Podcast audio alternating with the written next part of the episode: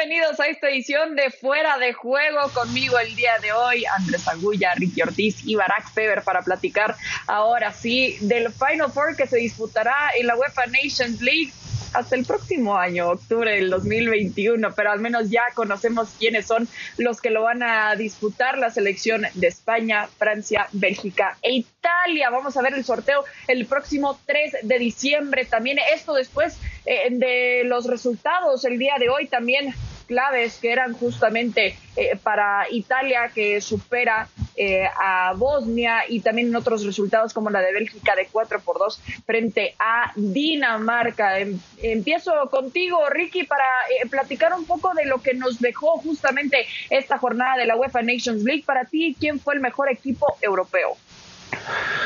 Hola, ¿qué tal? Un fuerte abrazo a todos. Sin lugar a dudas voy a elegir a Italia. Italia eh, se dedica a defender, recibió solo dos goles en contra. Eh, Lewandowski, el supuestamente eh, balón de oro que nunca se entregó, se pensaba y lo merecía, no le pudo anotar tampoco, le tocó un grupo muy difícil, un equipo donde le faltó Bonucci y Chiellini, un equipo donde le faltó Inmóvil y le faltó Chiesa, un equipo que no pudo contar con Saniolo, tiene mucho más este equipo de Mancini que dicho sea de paso es el técnico con mejor porcentaje de puntos obtenidos en los últimos 50 años en los primeros dos, 22 eh, partidos.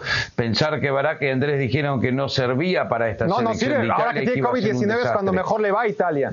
¿no? Con asistente, fenomenal. Eh, esto no deja de que es el mejor equipo de Europa, el equipo a vencer, el equipo más difícil para hacerle un gol. Acá no hay discusión, es Italia. ¿Qué dices? No, no, me encanta Italia. Yo, yo coincido además, eh, puedo aportar obviamente, y ya lo haré más adelante, nombres como el de Bélgica y como el de España, más allá de que también tenemos que hablar que, que lo de España no fue tanto mérito como de mérito del rival. Pero para acabar lo de Italia, porque para mí también fue la mejor, mm, a ver, una cosa es que juegue muy bien, no juega a defenderse, en mi opinión, y eso es lo que le hace todavía mucho más valioso. Si, hablamos de esta semana, se pasa en contra de Estonia 4-0, ¿no? En un partido en el que normalmente Italia suele sufrir esos partidos, ¿no? Cuando no hay nada que jugarse, Italia ha tenido partidos horrorosos. Bueno, pasa por encima de Estonia. Segundo partido de la semana, le hace un juego a Polonia impresionante. Es decir, el 2-0 no refleja lo que fue esa selección de Italia, que le hizo un juegazo a una Polonia que no la vio.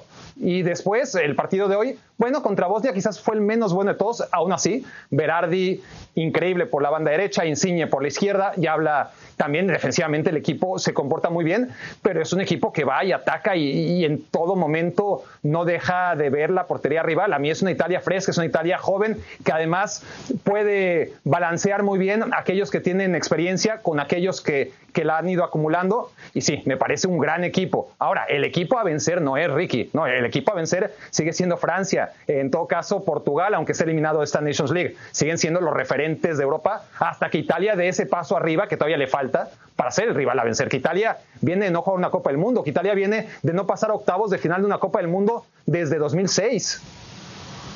Andrés, ¿con quién coincides? ¿Qué tal? ¿Cómo le va? Un saludo grande para, para, todos. Con los dos coinciden en gran medida. Primero, yo creía que Mancini era un error. Yo fui el primero que levanté la mano y dije se está equivocando Italia con Mancini. Mancini históricamente había sido un técnico que, que no había potenciado, no había sacado el máximo potencial de sus jugadores y que jugaba un fútbol bastante pobre, muy basado en su defensa y en que el talento de sus equipos lo sacara adelante. Y la realidad es que Mancini ha hecho de una generación muy talentosa una realidad. Este equipo, como dice Enrique, como dicen Barak, ¿cómo?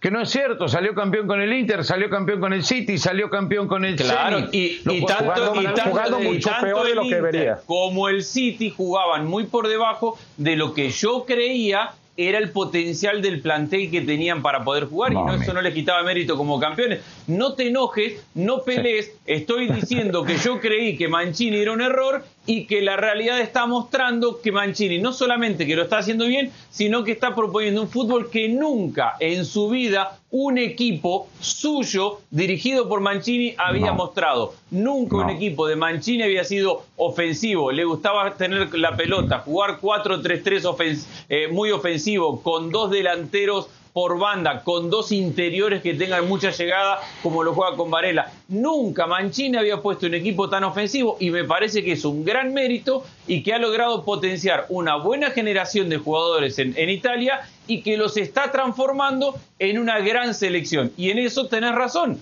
Yo dije que era un error y visto el fútbol de Mancini, digo, lo está haciendo muy bien. Ricky, ¿algo que agregar? No, que ahora todos se dan vuelta, pero no, no importa. Italia es el mejor equipo, no importa lo que diga Barak, que Francia, Francia, que no, Francia no juega nada y cuando ganó el Mundial no dejó nada tampoco. Pero ¿qué es darse vuelta, Ricky? a ver, ¿qué es, darse vuelta? ¿Qué Eso no es darse vuelta. Darse vuelta es, a mí me preguntan, ¿te parece que la decisión correcta es que Mancini vaya a la selección italiana? Mi opinión en ese momento fue que no. Sería un necio seguir diciendo que es un error y no ver que Italia está jugando muy bien con Mancini. Entonces, eso no es darse vuelta, eso es ver la evolución de un equipo y de un técnico y decir, ¿saben qué? lo está haciendo no hay evolución, ya estaba, jugaban bien.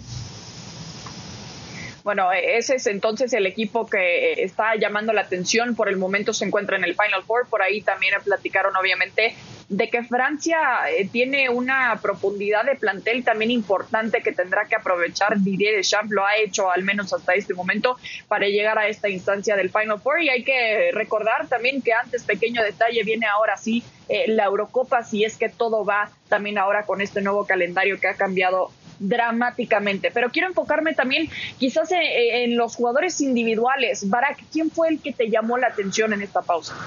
Bueno, ya que no hablamos de Bélgica a nivel colectivo, siendo un equipo que ha sido esta semana también un equipo consagrado en la élite, como ya ha estado ahí desde hace tiempo, entonces podemos hablar de Tillemans, ¿no? Me, parece que Tillemans hace dos grandes partidos dentro de una Bélgica mucho menos espectacular de lo que podrían decir los resultados de esta semana o lo que ha sido el equipo de Roberto Martínez desde que tomó el cargo. Una Bélgica que es contundente, una Bélgica que es madura, que sabe medir los tiempos de los partidos y eso se debe en gran parte al jugador de Leicester, ¿no? Era como esa pieza que le faltaba, muy, muy joven Tillemans, ha ido a las convocatorias, pero claro, era un adolescente. Ahora sigue siendo un jugador joven, pero con muchísima experiencia y tiene un peso en el medio campo que, por ejemplo, no se lo vimos nunca a jugadores que también son muy buenos como Witzel, pero Tillemans es mejor y, está a la altura de De Bruyne y está a la altura de Hazard y hace muy bien su trabajo y, y, es muy vivo, ¿no? Hoy en uno de los goles le comete una falta y antes de que se levante, ya está cobrándola, ¿no? Inmediatamente agarra mal parado al rival y a partir de ahí le cae un gol a Dinamarca. Una Dinamarca, además, que parece poca cosa meterle cuatro goles, pero ves la alineación de Dinamarca y es que nueve de esos once jugadores titulares juegan en super equipos de, las principales ligas europeas. Entonces, Bélgica es en un gran nivel colectivo, tiene individualidades obviamente impresionantes como Lukaku, como De Bruyne, como Hazard, Torgan, ¿no? Ahora mismo es Torgan y no Eden, la gran figura de los Hazard en la selección Bélgica, en la selección de Bélgica, pero a Yuri Tillemans creo que también hay que destacarle porque anda en un nivel sobresaliente. Y para sumar a lo de Tillemans, eso le permite liberar mucho a De Bruyne. Es decir, que juegue Tillemans, hoy jugó con, con Dendoker o puede jugar Witzel en algún momento, como decía Barak. Eso permite que eh, vemos a un, a un De Bruyne jugando en el Manchester City muy cerca de la mitad de la cancha. A veces como un doble contención, a veces como un interior. El tener en este 3-4-3 este gran momento de Tillemans le permite a Roberto Martínez jugar en sus tres delanteros con Lukaku por el centro, con De Bruyne por izquierda y con Mertens por derecha, pero no son un tridente de De Bruyne y Mertens pegado a las bandas, sino que los dos van por los carriles interiores y las bandas son precisamente para los carrileros. Entonces termina cuando Tillemans distribuye la pelota desde la mitad de la cancha con dos carrileros en profundidad y con tres hombres por el medio. Ataca con mucha gente gracias a que Tillemans se encarga de esa distribución y que eso le permite liberar a De Bruyne que juegue más adelantado. Eh, es que lo, que es interesante también eh, de tantos elementos eh, también que llaman la atención en este equipo belga que ya destacaban también, Ricky lo, lo comentaba, tanto Romelu Lukaku que dijo que no quiere aceptar que es una generación dorada también, muy humildemente diciendo que tienen que trabajar justamente todavía día a día para poder tener esta capacidad de que tanto hemos quizás esperado del equipo belga, ¿no? De explotar realmente todo el potencial que tienen. Y un Roberto Martínez que dijo que estaba esperando la maduración de varios de estos elementos, entre ellos Dries Mertens también. Entre estos elementos, de manera individual, se le va a caer del árbol. ¿Cuánto va a esperar que madure? Sí, lo de. Ya está veterano, Bertón, que ya no puede ni caminar. Deportiva, deportivamente hablando, quizás podríamos decir que Roberto Martínez estaba esperando este momento, ¿no, Ricky? A ver, eh, esta selección de Bélgica de mitad de cancha para adelante es sensacional. La defensa para mí deja dudas. Como están hablando de Bertongen, estoy totalmente de acuerdo. A Dervide es otro, Chadli es otro jugador que no encaja con la calidad de equipo que tiene. Hoy anotó un gol en contra, pero tiene para mí lo que es el mejor jugador de este torneo, que es Lukaku eh, el mejor delantero del mundo de la actualidad. Es una bestia dentro del área, es imparable, hace goles casi todos los partidos con el Inter o con la selección. Está pasando por un momento increíble. Para mí no hubo una super gran estrella reveladora hasta ahora. Me parece que Joao Félix se despierta al final. Me parece que Ansu Fati anduvo muy bien hasta que se lesionó y estaba entre Lukaku y Jorginho, porque sin Jorginho esta selección de Italia sería un equipo totalmente diferente también, pero eso no le puedo dar la corona. Entonces, para responder tu pregunta, este equipo de Bélgica y Martínez depende mucho de la calidad y de la racha de Lukaku, sin lugar a, sin lugar a dudas. Y, hay otra cosa, Ricky, de la personalidad. Son muchos los equipos que han mostrado buen fútbol, buenas ideas, todo muy bonito, pero cuando llega el momento tienen que ganar. Y no tienen que ganar la Nations League. Tienen que ir a ganar una Euro. Tienen que ganar un torneo de verdad. Esta Nations League es un torneo, o un mundial, es un torneo entretenido para mientras tanto, para cuando no hay nada de verdad para jugar. Pero no, no se va a sostener o se va a ser exitoso un proyecto por ganar la Nations League. Entonces, eh, y aparte para cuando llegue octubre ya se va a haber jugado la Euro. O sea, estaremos hablando cuando se llegue al Final Four de un plantel que fracasó o que dio el salto de calidad y finalmente Bélgica ha logrado ganar con otra generación de mucho talento, pero que además ha tenido la personalidad para poder ganar. Sí, en 11 meses vaya todo lo que puede cambiar. También podríamos ver a un eh, Eren Hazard totalmente distinto a lo que no estamos viendo en este momento eh, debido a su mala suerte con las lesiones, por el positivo por COVID-19. Pero, eh, eh, Barak, quiero pasar a lo que decepcionó quizás también en esta UEFA Nations League. ¿Qué equipo para ti eh, no dio el salto que esperabas?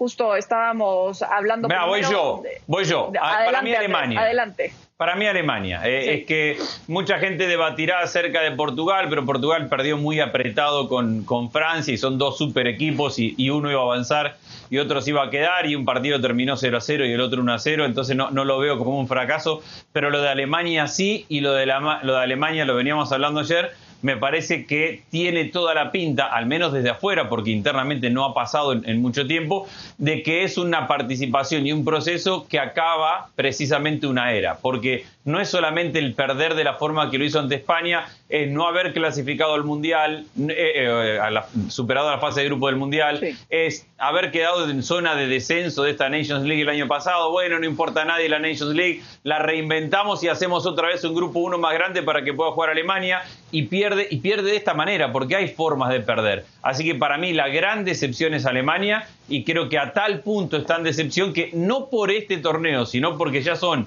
años de ser decepción, eh, es el fin de un proceso, o debería serlo.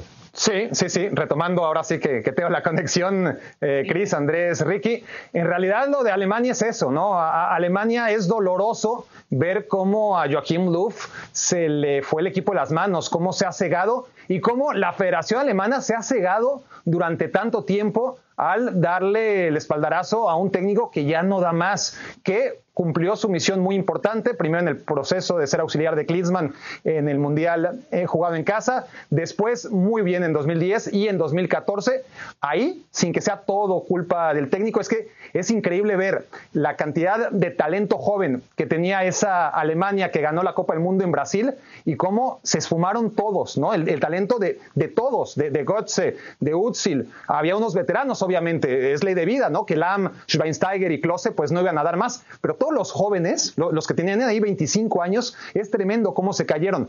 Hay uno que no se cayó, eh, que se cayó en su momento, también hay que decirlo, Thomas Müller. Pero Thomas Müller está en un momento de gracia, no solamente es un jugador histórico, no es solamente uno de los mejores jugadores en la historia del fútbol alemán, que ya se dice fácil, sino que está en el mejor momento de su carrera. Y cegarse y no convocar a Thomas Müller me parece un error que no le podemos perdonar a, Joachim Löw. Y no solamente eso, sino la defensa. Es decir, es, eh, Alemania, por más que necesitase una renovación, no puedes prescindir, por más mal que estén o que estuvieran en ese momento, de Boateng y Hummels a los 29 años, cuando Alemania no tenía y sigue sin tener defensas por detrás. Y encima de que retiras a Boateng y a Hummels antes de tiempo, empieza a jugar con línea de tres defensas centrales, cuando no tienes ni uno, ni uno que realmente sea sólido en su equipo. Renuncias además a lo que ha sido importantísimo en las últimas elecciones dominadoras, que es tener una base de un club, que jueguen juntos todos los días, que se entiendan. Hay que recordar a la Juventus con la BBC y con, y con Buffon, cómo facilitó las cosas para que Italia fuera campeón del mundo y fuera un equipo importante porque tenía esa base de la Juventus, como el Barça en la selección de Del Bosque también puso las cosas mucho más fáciles y como por supuesto el Bayern en su momento en la propia selección de Louvre era la gran base y solamente tenías que mover tres, cuatro cositas. Aquí Louvre le dice gracias a Boateng, le dice gracias a Hummels que todavía estaba en el Bayern y que conoce perfectamente a sus compañeros y le dice gracias a Müller que se conoce con los ojos cerrados con los Goretza, con los eh, Sané, con los Nabri, con la base de la selección. ¿no? E-, es increíble y todo esto no es un partido, no es un accidente, es lo que hemos visto, un derrumbe mes a mes, año a año y nadie hace nada. Rigi, también rápidamente Alemania fue la decepción para ti.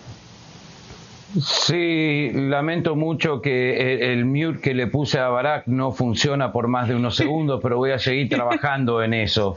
Eh, sí, Alemania la gran decepción.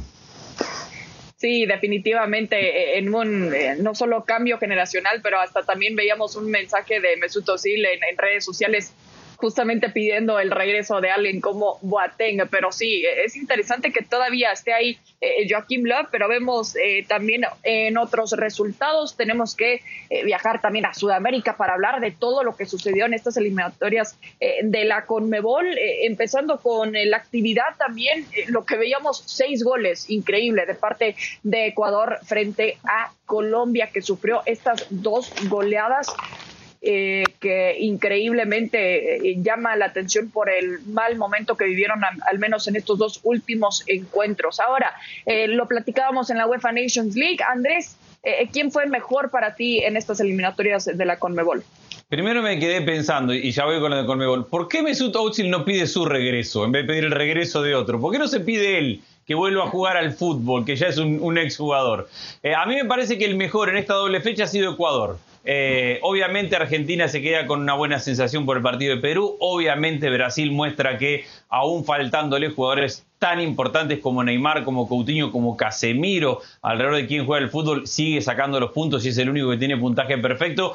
Pero para mí lo de Ecuador es una revelación, es una revelación, perdió muy apretado en la primera fecha con Argentina y después no solamente que ha ganado sus partidos, sino que los gana metiendo muchos goles, dominando a sus rivales, contra rivales que en la previa aparecen como potenciales clasificadores o, peleadores para clasificar al, al Mundial y los pasa por arriba arrancó así también la eliminatoria pasada y la terminó perdiendo seis partidos de forma consecutiva y quedándose fuera. Habrá que ver si esta generación puede dar ese salto de calidad, pero si hablamos en esta fecha FIFA en particular, sí hay momentos buenos de otros equipos, pero creo que ninguno ha lucido como ha lucido Ecuador en, en esta doble fecha.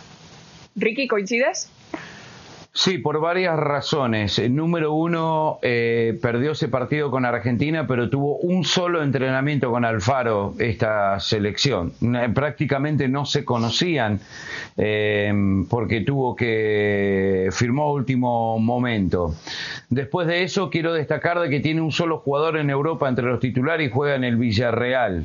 Tiene dos jugadores de la MLS, tres que están jugando en México, uno en Brasil y el resto en Ecuador lo cual hoy en día en el fútbol sudamericano, como hablábamos de Brasil que le falta mucho pero tiene un montón, que Uruguay tiene jugadores en los mejores equipos del mundo, que Argentina tiene jugadores en los mejores equipos del mundo, que Chile tiene jugadores distribuidos también por los grandes equipos, Ecuador con un técnico prácticamente sin conocer este equipo y después con muy pocas prácticas a, pesar de todo eso ha logrado un funcionamiento increíble. A mí me sorprendió Ecuador, eh, juega muy bien, se defiende muy bien, son muy aguerridos, van muy fuerte a la pelota, saben lo que quieren, tienen hambre de gloria.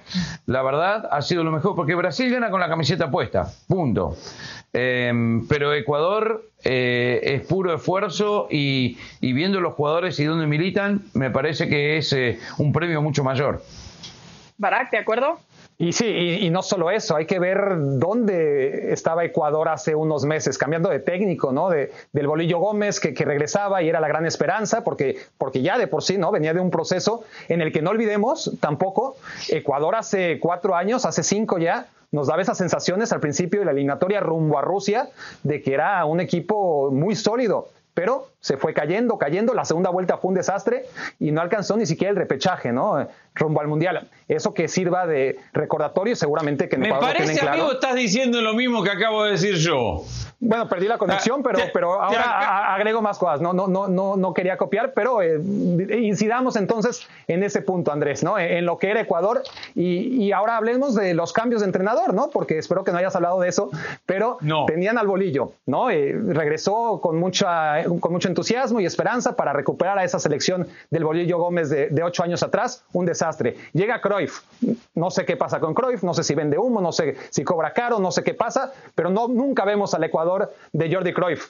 Y llega Alfaro y de un día a otro, pues hace esta selección con todos los atenuantes de los que ya hablaba Ricky, a quien sí escuché, y, es increíble, ¿no? En, en esa búsqueda de técnicos, fueron por técnicos de renombre internacional y más de uno les dijo que no por ser Ecuador eh, y por no ver un plantel con posibilidades de pelear arriba con gran nivel y con buenos futbolistas. Y mira, Alfaro lo que está haciendo, pero principalmente este grupo de jugadores lo que está haciendo. Y es súper difícil, ¿no? Ganar dos partidos en esta eliminatoria sudamericana es algo que logran muy pocos. Lo logró Brasil esta semana y lo logró Ecuador, pero, pero es algo muy, muy complicado. Sí, y no cualquiera, y con tan poco tiempo también que tienen las elecciones, los directores técnicos de poder trabajar juntos, definitivamente el mérito para Ecuador. Barak, a ver, arranco contigo para que nos platiques para, ti el mejor, el mejor jugador para ti en estas eliminatorias de la Conmebol fue quién. Eh, ahí es difícil, es difícil porque en Ecuador, obviamente, el colectivo, yo creo que, Mena fue el más destacado, pero para no quedarnos solamente con Ecuador y hablar un poco de esta selección brasileña sólida, ¿no? esta, esta Brasil que tuvo que solventar muchísimas bajas. Eh, en el segundo partido, Artur juega muy bien contra, contra Uruguay, me parece que más allá de, ese gol y, el desvío y la suerte que tiene un jugador que, que ha tenido tan pocos minutos como Artur, hay que destacarlo, sobre todo por ese partido. Contra Venezuela me gustó lo de Gabriel Jesús, em, lo de Firmino, que venía a un nivel muy bajo, ¿no? Y, mete ese gol. Yo, creo que Brasil ese primer tiempo contra Venezuela no lo juega nada mal, a pesar de, ir 0-0 abajo. Estoy hablando del primer partido de esta fecha FIFA. El segundo tiempo ya lo hace muy mal. Y contra Uruguay, con todos los agravantes de todas las bajas en todas las posiciones tan importantes, sobre todo no contar con jugadores como Casemiro, con Fabiño, con Coutinho en medio campo, necesitabas de un futbolista con jerarquía. Y Artur, con todos los problemas que ha tenido para establecerse en la élite a nivel de club en Europa, creo que respondió y respondió muy bien. Sí, a pesar, bueno, de lo que estaba viviendo hace apenas unos meses, que realmente no se quería ir eh, del Barça y acá podríamos decir que ahora tiene una fichita de confianza, al menos con su selección. Ricky, ¿coincides? Para mí es Arturo Vidal. Lo que ha hecho Arturo Vidal en estos partidos, lo que hace con la selección, la gran ventaja que le saca al resto de sus compañeros, eh, el liderazgo, la fuerza, lo que mete, lo que empuja, los goles que hace. Eh, minuto 95 corre como en el primero, no ha cambiado. Yo sé que los resultados a Chile no se le han dado, pero esto es lo que a mí me pareció el mejor jugador. Eh, eh, ha sido muy completo, es un jugador que cualquier equipo, cualquier técnico lo quiere tener en su equipo, no ha defraudado, sigue siendo el mismo Arturo Vidal eh, y me encanta verlo jugar, me encanta lo que deja en cada pelota, en cada partido, en cada jugada, así que eh, estoy también un poco de acuerdo con Barak, es muy difícil elegir un jugador entre el cansancio, la cantidad de partidos, porque Messi tampoco defraudó, pero no es el Messi que estamos acostumbrados a ver, pero ha sido muy positivo, pero al margen de todo eso creo que Vidal le saca ventaja al, una ventaja al resto. Y eso que se comió un caño espectacular ¿eh? contra Venezuela. No, y, además vimos a Arturo Vidal anotar un tremendo golazo en estas eliminatorias de la Conmebol y, no nos sorprende también ver esta capacidad de alguien que es realmente tan explosivo. Pero quiero regresar, Andrés, a lo que platicaba un poco eh, el Leo Messi. ¿Se está entendiendo un poco más con lo que quiere Scaloni? ¿Lo están arropando un poco mejor? Yo creo que Argentina ha probado que no necesita de Messi para ganar, pero aprovecha tener a Messi para hacer un mejor equipo. Es decir, hemos hablado por mucho tiempo cómo rodear a Messi, cómo darle la pelota a Messi, cuándo hay que dársela, hay que dársela siempre, no hay que dársela siempre. Yo creo que el hecho de, Messi haber bajado un poco su nivel como consecuencia de la edad, ya no es el Messi que, que agancha la cabeza y que, que encara y se quita dos, tres, cuatro hombres de encima, eso ya no pasa ni va a pasar con Messi hace que Argentina requiera de un funcionamiento. Yo me quedo con Nico González y lo que ha hecho en, esta doble fecha. No iba ni a jugar y aparece como titular en el primer partido arrancando desde el lateral izquierdo, termina metiendo un gol para empatar con Paraguay, termina ganándose el puesto de titular para el segundo. Para mí es la figura del partido de Argentina con, con Perú y eso le abre espacios a Messi, porque Argentina tiene ahora a Lautaro, que, es un gran delantero, aparece Nico y, lo hace realmente muy bien, en la mitad de la cancha puede alternar mejores y peores, pero De Paul y Paredes se entienden y, arrancan entre ellos eh, en esa mitad de la cancha. Tienen laterales que deberían aportar. Entonces yo creo que Messi ahora eh, aporta y marca diferencia, pero el equipo no depende 100% de lo que hace Messi. Viene y en pinceladas tiene que hacer este equipo mejor.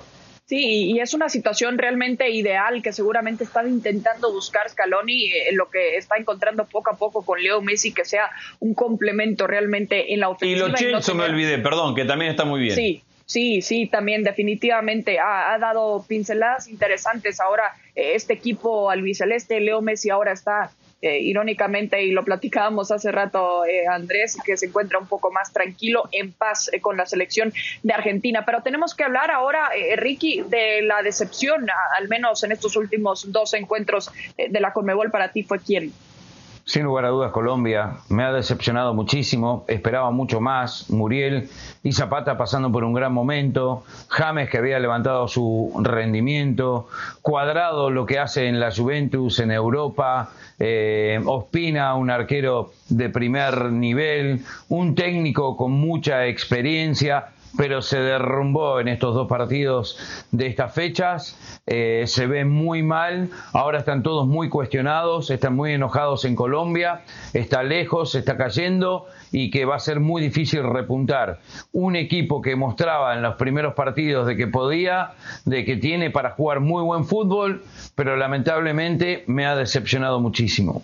¿Coincides, Barak? Sí, para ponerle nombres y apellidos y complementar lo que dice Ricky, es que lo de Jason Murillo, lo de, por supuesto, Jerry Mina y lo de Davinson Sánchez en la defensa central, ¿no? Es eh, un caos, una jugada dentro de todo el caos que fueron los 180 minutos de Colombia recibiendo nueve goles, muchos de ellos impropios. Hay uno que no acaba en gol, pero es el que mejor refleja, ¿no? Iban perdiendo creo que 4-0 en contra de la selección ecuatoriana. Lerma tiene el balón en salida, Davinson le dice sal por allá, Lerma le da una patada, Davinson Sánchez está ahí a, dos metros, no sé si se acuerdan de esa jugada, le rebota el balón, y es que no se ve ni en el peor de los fútboles amateurs, le cae de rebote a un jugador de Ecuador que, que falla el gol. Pero, pero eso al final, sin ser uno de los nueve goles que recibe Colombia, dibuja el caos absoluto que fue la selección en todas sus líneas, pero sobre todo en el centro de la defensa, un desastre desesperados estaban eh, jugando. Andrés, ¿de acuerdo?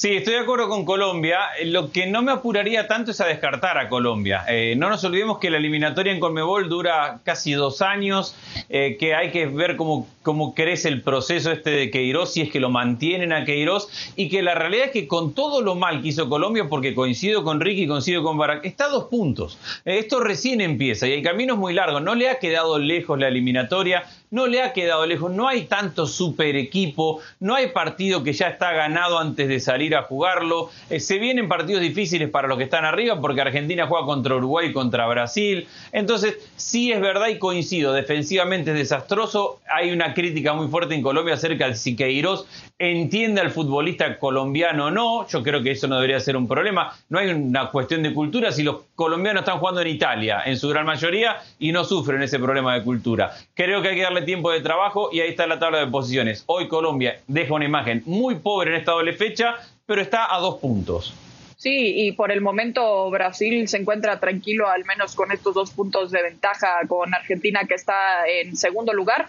Pero bien lo decías, Andrés, esto apenas comienza y habrá que ver si van a mantener a Queiroz también en este proceso. Seguramente con este marcador tan escandaloso los aficionados van a pedir otra cosa totalmente. Ricky, Andrés, Barak, muchísimas gracias. Un gusto, como siempre, platicar con ustedes en esta edición de Fuera de Juego. Se termina la fecha FIFA, pero todavía hay mucho más por venir. Esto fue Fuera de Juego. Muchas gracias. Hasta luego.